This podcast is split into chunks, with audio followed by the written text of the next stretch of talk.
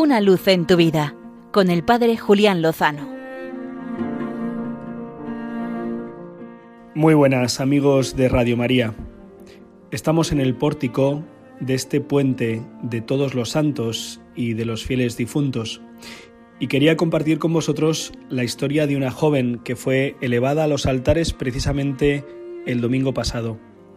Se trata de Sandra Sabatini, una joven italiana que falleció muy joven, a los 22 años, cuando estaba prometida para casarse con su novio, Guido Rossi, con quien soñaba ir a África para fundar una comunidad que sirviera a los últimos de los últimos. Y es que Sandra había conocido la comunidad Papa Juan XXIII. Esta comunidad se dedicaba, se dedica a atender y ayudar a personas gravemente discapacitadas.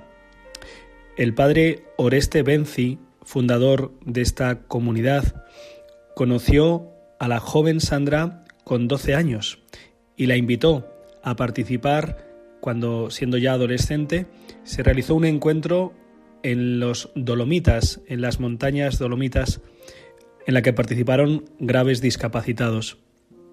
El sacerdote vio en la joven de un modo diáfano que estaba llamada a servirlos. Ella misma dijo, estas son las personas que nunca abandonaré. Durante los siguientes años, la joven los dedicó a cuidar a los pobres y a los marginados, y de hecho tomó la decisión de estudiar medicina, dado que así podría hacer un mejor servicio en su comunidad y a las personas con discapacidad. Al poco tiempo de entrar en la universidad, conoció al joven Giovanni, otro joven católico comprometido como ella, que se acabaría convirtiendo en su novio hasta el mismo día de su muerte. Sandra solía repetir, el mundo necesita santos. Lo hacía poco antes de aquel 29 de abril de 1984, cuando, desplazándose para participar en Rímine en un encuentro con su comunidad, fue tristemente atropellada.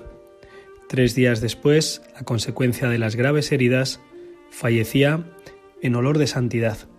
El cardenal Marcelo Semeraro, prefecto de la Congregación para las Causas de los Santos, destacó sobre esta joven en el día de la beatificación que su corazón se sumergía en el mar sin fondo del amor de Dios por los pobres y que la suya fue una santidad vivida en todos los ámbitos de su vida con los últimos, poniendo al servicio de Dios todo su entusiasmo y sencillez. Y también, añado yo, su belleza. Era una joven preciosa. En este fin de semana, en el que en algunos ámbitos y de algunas maneras se ensalzará lo oscuro y lo feo, qué bonito es poner delante de nosotros la luz y la belleza de la santidad, la santidad joven, Creo que a los jóvenes se les puede pedir mucho porque están llamados para ello, y si no, les dejaremos que sueñen con ser calabazas.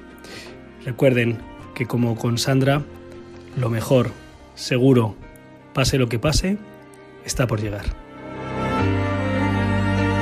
Una luz en tu vida, con el Padre Julián Lozano.